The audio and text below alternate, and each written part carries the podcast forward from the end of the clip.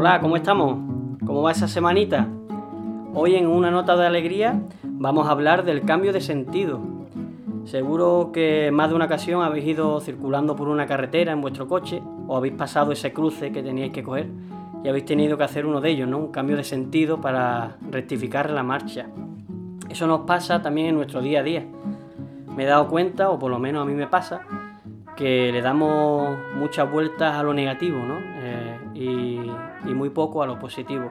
Cuando tenemos que decir alguna buena noticia, la decimos sin darle mucha importancia. Es verdad que la decimos con, con alegría y desparpajo, oye, que me ha pasado esto, pero la mayoría de las veces no entramos casi en detalles, ¿no?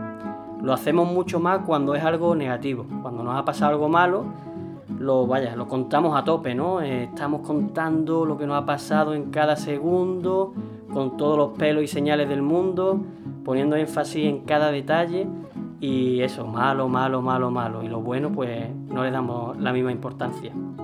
Así que yo creo que tenemos que hacer eso, ¿no? Que tenemos que hacer un cambio de sentido eh, y, y rectificar nuestra marcha. Entonces cuando nos demos cuenta que estamos pensando muchas cosas negativas, hacer ese cambio y hacer lo contrario, poner énfasis en lo bueno, valorarlo y agradecerlo. Así que nada, muchas gracias y cuidaros mucho.